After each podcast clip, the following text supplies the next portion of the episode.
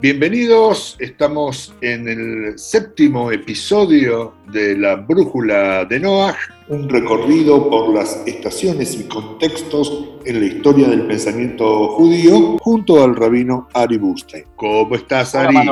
¿Todo bien? Muy bien. Bueno, Habíamos prometido en el episodio anterior tener un acercamiento al pensamiento del más importante autor medieval de la tradición judía, que es Moshe ben Maimón o Musa ibn Maimun, como le llamaban los árabes, o simplemente Maimónides, un cordobés de Al-Andalus, nacido en 1138 y fallecido en 1204 médico, filósofo, astrónomo, rabino, líder comunitario, entre otras cosas.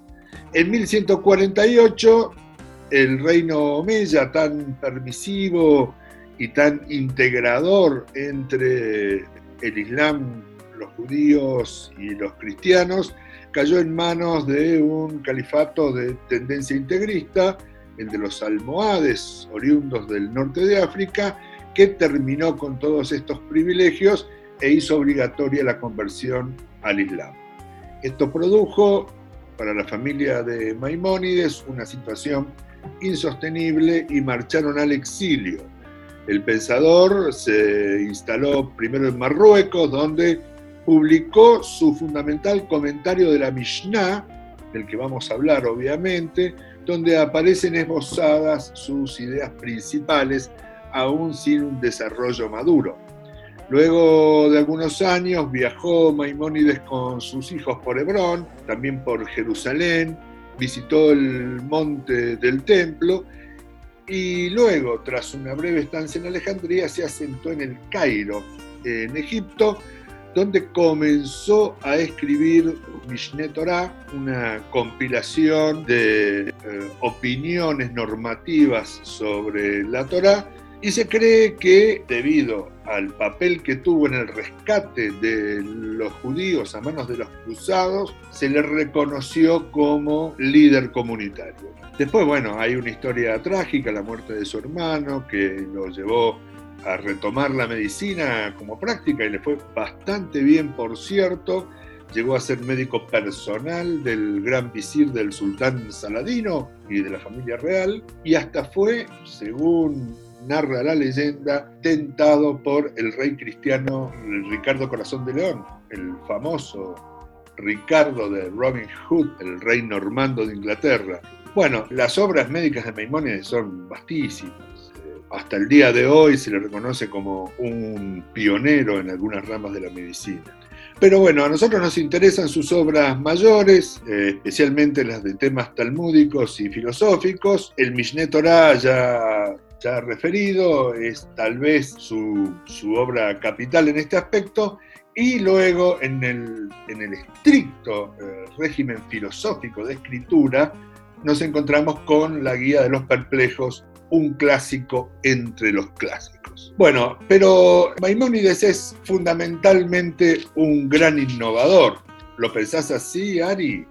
Lo primero que te quiero decir es que incluso con el paso del tiempo que, está por ser, eh, estamos por llegar a los 900 y algo de años de la vida de Maimónides, hay eh, muchos judíos, me incluyo ahí, que no podríamos pensar nuestra identidad judía sin Maimónides en la escena.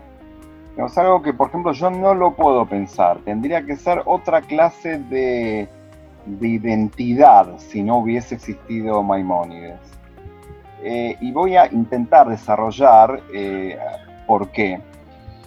Porque en realidad acá también hay algunas cuestiones paradójicas. Por ejemplo, estaba muy claro que Maimónides desde joven eh, se propuso emprender la humilde tarea de hacer dos revoluciones en la historia judía.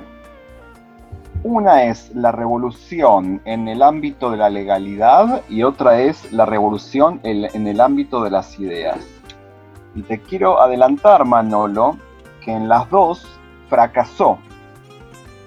Es decir, desde el punto de vista eh, cuantitativo fracasó. Fueron ideas que no pasaron a ser la, la herencia de la mayor parte de los judíos ni en su época ni hasta el día de hoy. Es más, en su época sus obras fueron quemadas. ¿Por quiénes? Por judíos, ¿sí? que pensaban que eh, eran, eran un contenido herético peligrosísimo.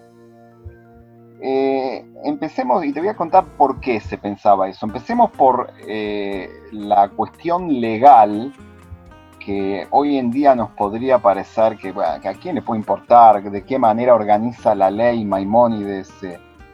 pero lo que hace Maimónides en su libro Mishneh Torah, que ya solamente ese nombre es problemático, porque Mishneh Torah quiere decir como la segunda Torah es como decir, viene la, la el Pentateuco, y después vengo yo.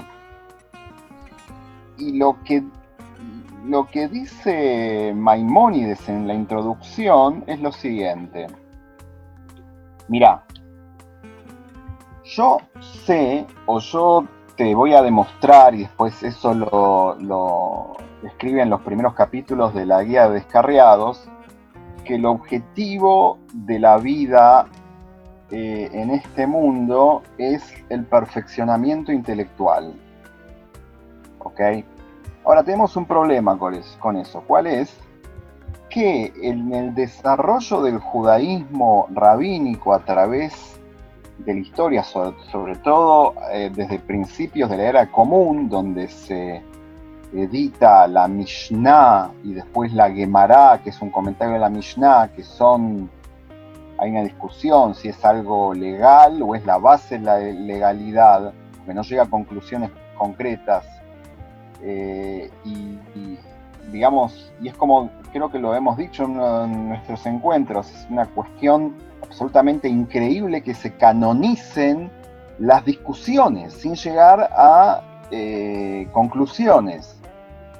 Pero Maimónides, y esto que ocupó la, inmensa eh, mayoría del tiempo de los judíos estudiosos eh, a través de la historia, es decir, el estudio del Talmud, que es la conjunción de la Mishnah más la Gemara, Maimónides dice casi de manera abierta que esa ocupación es una pérdida de tiempo. ¿Por qué? Porque justamente no eh, son discusiones con muchas asociaciones libres sin llegar a la, conclusión final y lo que dice Maimónides es yo te voy a resumir toda la tradición rabínica en un libro. ¿Ok? Es más, lo que voy a hacer, y esto fue una de las cosas que más hizo enojar a todos, lo que voy a hacer es ponerte la posición que finalmente fue elegida como la, posición de la legalidad sin nombrar a su autor. Es decir, no dice que Rabino dijo tal cosa que finalmente fue la que se eligió. ¿sí? Y eh, entonces anula todo lo que no es legal, primero, que el Talmud es más o menos el 50%, ah, está lleno de historias y de cuestiones eh, de leyendas, por ejemplo. Eso lo anula, lo, lo toma como no relevante, y la parte legal la resume. El problema es que la resume de manera brillante.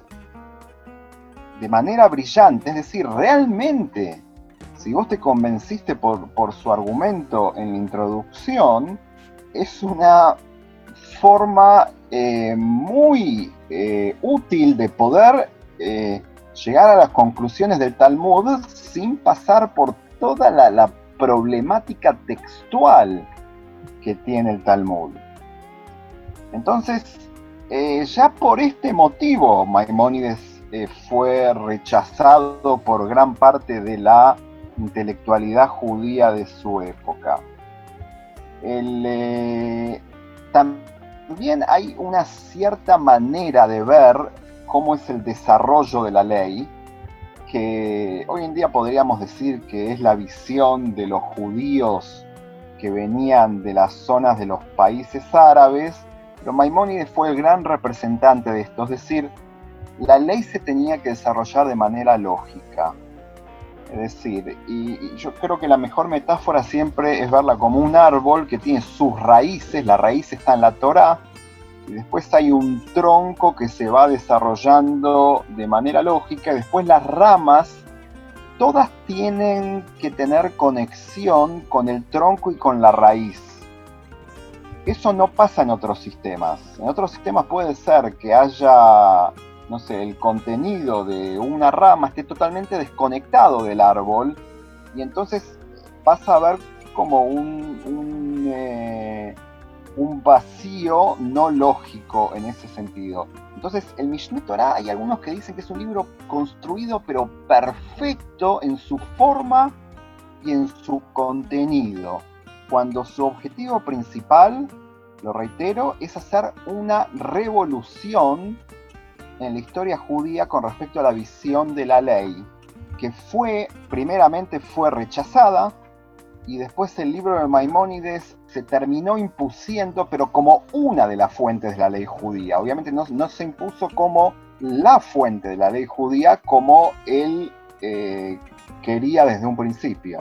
Y también se me ocurre pensar, Ari, en términos un poco más histórico-políticos, que la obra de Maimónides ponía en riesgo la autoridad de algunos sabios, sobre todo de Babilonia o de las, de las eh, ciudades o enclaves más lejanos de Europa, que eran los encargados de interpretar o autorizar la interpretación o dar sentencias acerca de alguna situación en particular, de repente aparecía un tipo que acercaba la ley a la comprensión común de la gente y permitía dilucidar los problemas cotidianos de forma más sencilla y directa. Y esto era como una amenaza, esta democratización, digamos, del acceso a la ley era una amenaza para muchos. Sí, es verdad. Eh, por otro lado también,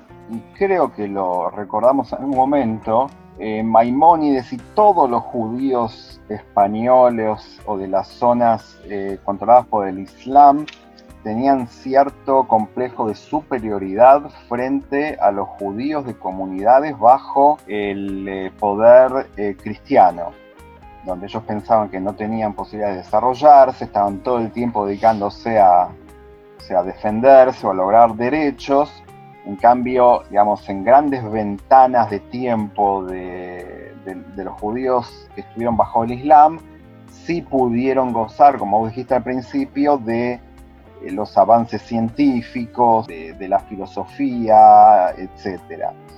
Ahora, es, es, verdad lo que decís también, digamos, pero el, tema que el, libro, si bien también, también esto es lo que hace Maimonides, lo escribe en el idioma, en el hebreo de la Mishnah, que posiblemente sea el hebreo más fácil de la historia de todos los hebreos. Es decir, es más fácil que la historia del hebreo bíblico, ni qué hablar, que es mucho más fácil de que el arameo que después va a venir en la Gemara. Esa época de la Mishnah, que comprende los dos primeros siglos de la común, hay un hebreo que es bastante eh, conciso, con palabras que son claras, etc. Y Maimónides hace como una vuelta atrás de mil años, empieza a escribir en un hebreo que hace mil años que no se usa. ¿Ok? Pero que era más fácil que lo que se, usa, que se estaba usando ahí. Ahora, déjame, Manolo, un segundo que te cuente cuál, porque yo había dicho que habían dos revoluciones que se propuso Maimónides.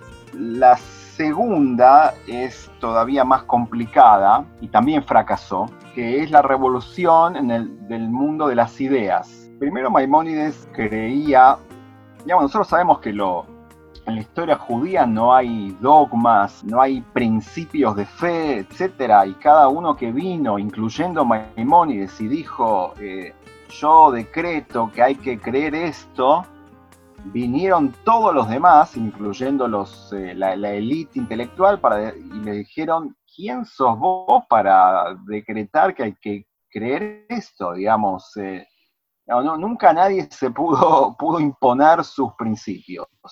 Pero lo que sí creía Maimónides es que había un problema que puede llegar a parecer algo técnico, pero finalmente es algo que tiene una profundidad filosófica de gran trascendencia que eh, divide entre, los, entre la creencia monoteísta y la creencia pagana, digamos. Y eso es la manera de explicar la Biblia, que a Maimónides eso lo, lo volvía loco. ¿Y qué quiere decir esto? Maimónides cree que la revolución en las ideas que él tiene que hacer, primero está basada en una propuesta exegética, digamos, hermenéutica, de cómo explicar la Biblia. Y el principal tema ahí es que los eh, intérpretes de la eh, o los judíos, hablemos solamente de los judíos en este caso, que se acercan a leer la Biblia,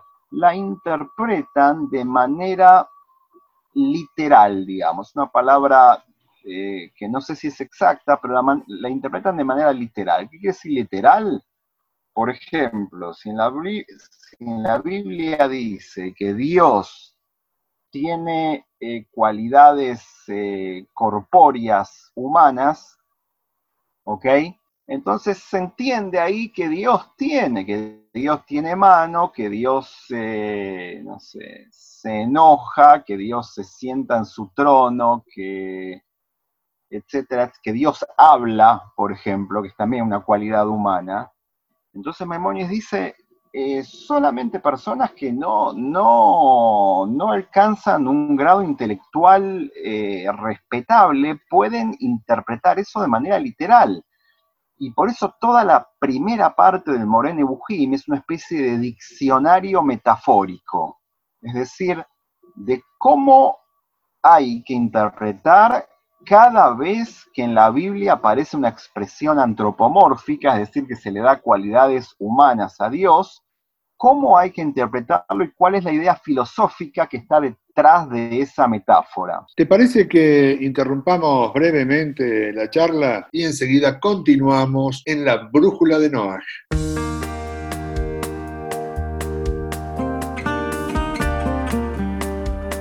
Retomamos la conversación entonces y a mí se me ocurría pensando eh, la idea de Saadia Gaón, el pensador del siglo X, quien entendía que había una disyunción entre los preceptos bíblicos que podían ser fundamentados racionalmente y otros que debían ser acatados simplemente por su procedencia divina.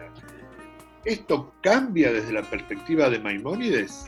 Esto no solamente que no cambia de la perspectiva de Maimónides, sino que es un poco diferente también de la perspectiva de Sadia Gaón. Es decir, para los dos, que son en principio filósofos racionales, no existe el mandato irracional. La única diferencia en la cual eh, Saadia Gaón realmente es el eh, pionero en esto, es separar a los preceptos, los cuales uno podría decir que son como parte de la, no sé, de la moral natural, y en ese sentido eh, él, los, él los llama sifliot, es decir, los preceptos intelectuales que son los cuales las personas hubiesen llegado a través de su intelecto de manera eh, directa, incluso si no hubiesen sido parte de la revelación. ¿sí? Y la diferencia con los otros preceptos que Sadia Gaon los llama shimiot, que viene de la palabra lishmoa, que es escuchar, son los preceptos que también son racionales, pero que no hubiésemos podido llegar sin la ayuda de la revelación. ¿Se entiende? Digamos, no hay acá una instancia no racional. Y Maimónides que va Maimónides que en realidad tenía muchas eh, divergencias con Saadia Gaón, pero este tema justamente lo va a tomar, incluso lo, va a tomar de manera más eh, extrema. digamos, no hay es algo ilógico decir que parte de la revelación sea irracional. Es algo que no tiene, no tiene sentido según Maimónides. Y acá déjame que te haga también un, comentario de por qué se da esto Maimónides. Y esto es eh, parte de lo que nosotros, eh, yo, llamé nominalismo, que aclaré que eh, en las enciclopedias de filosofías puede estar aplicado para otros sistemas también, pero yo llamé nominalismo a lo que a las cosas que en realidad estaban eh, fijadas o definidas por su definición. ¿Qué quiere decir? Por ejemplo, eh, no es racional que el, por ejemplo, el cerdo en, en, la tradición judía esté prohibido para comer. No es algo racional pero sí es racional el motivo psicoeducativo que existe para no comer cerdo. ¿Se entiende? Es decir, el detalle acá no es lo importante, el, el, detalle es arbitrario y podría ser otro contenido, digamos, podría ser, no sé, otros, otra lista de animales que estén permitidos o prohibidos. No hay nada dentro del, del animal que lo haga eh, kosher o no kosher. Pero sí hay un principio regulador, en este caso de kashrut, sí hay un principio regulador que produce un efecto psicológico educativo y ese efecto es totalmente racional.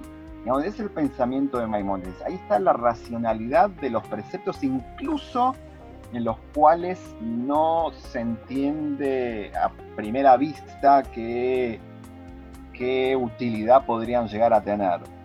Hay un ejemplo bien concreto, por ejemplo, digamos, el Pentateuco, la Torah, le dedica mucho espacio a temas de pureza e impureza, que hoy en día nos resultan rarísimos, digamos. Ahora, uno podría, por ejemplo, en la teoría de Yehuda Levi, que hemos estudiado, la pureza e impureza son cuestiones innatas, digamos, son cuestiones de esencia. Y eh, las situaciones de pureza e impureza son situaciones que por, por esencia son así, a pesar de que vos las definas de otra manera, siguen siendo así. Para Maimónides, las situaciones de pureza e impureza son absolutamente arbitrarias. Y lo único que se juega acá es el principio psicoeducativo que ellas producen. Por ejemplo, te doy un ejemplo que Maimónides lo trae en uno de los capítulos de la Guía de los Descarriados.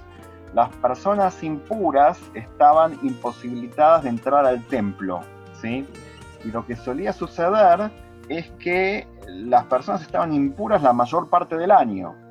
Por lo tanto, cuando estabas puro, podías entrar al templo y esa situación era valorada de tal manera que eh, te, ponía en una relación eh, determinada en el tiempo y en el espacio que estabas, que era el templo, que no se podía lograr si vos hubieses estado entrando al templo todos los días, por ejemplo.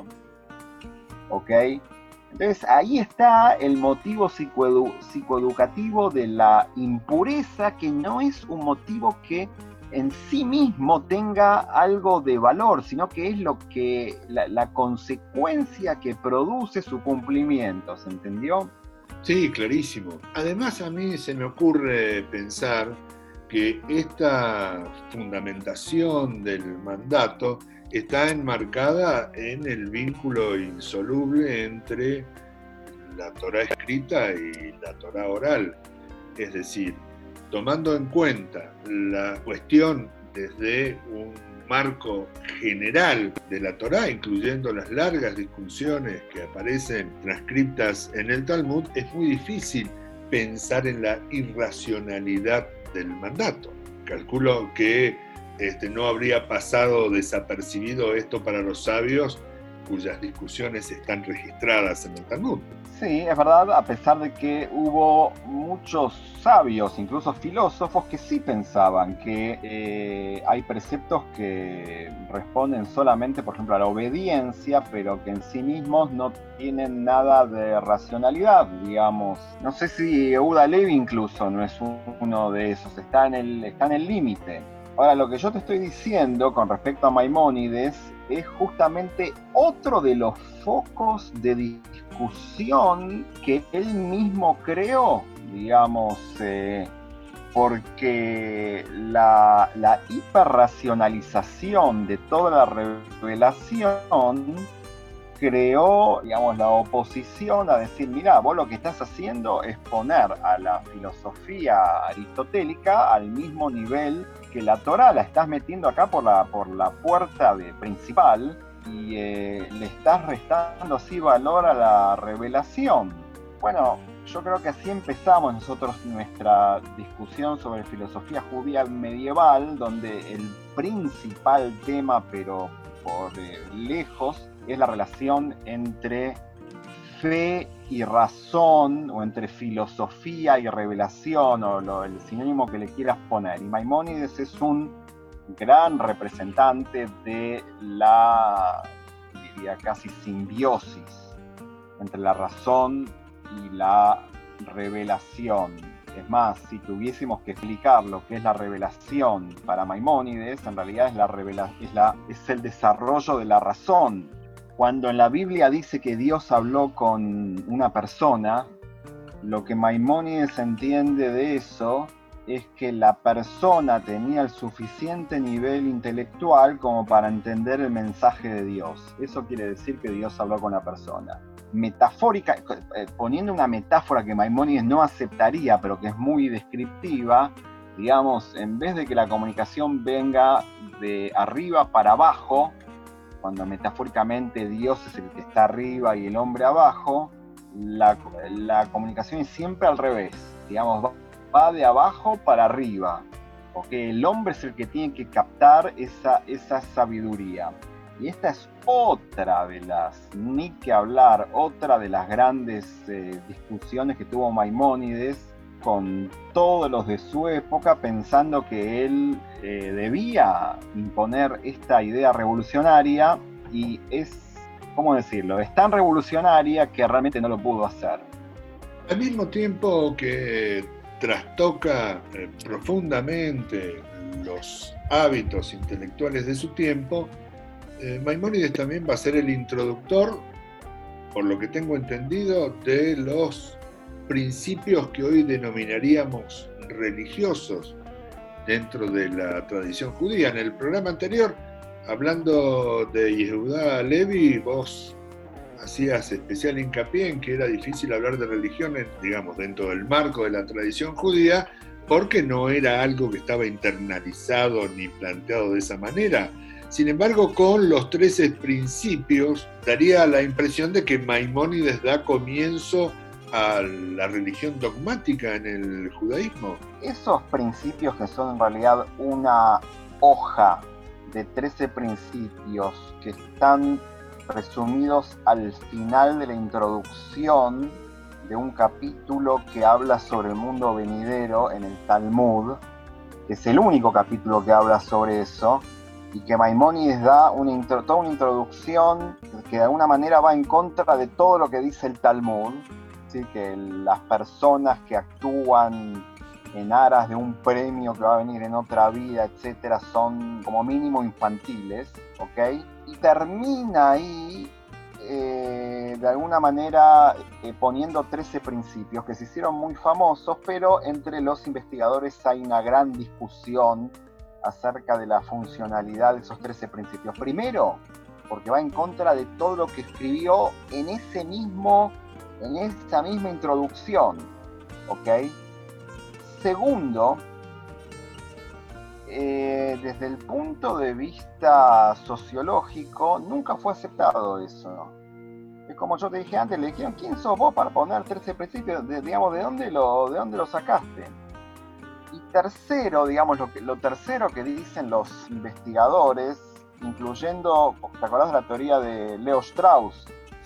Es que hay una necesidad en algún momento para, o para que no te cuelguen de la plaza central de la ciudad, o para, digamos, eh, hay una necesidad política de hablar de manera eh, directa con la clase popular, digamos. Y para ahí vienen los principios.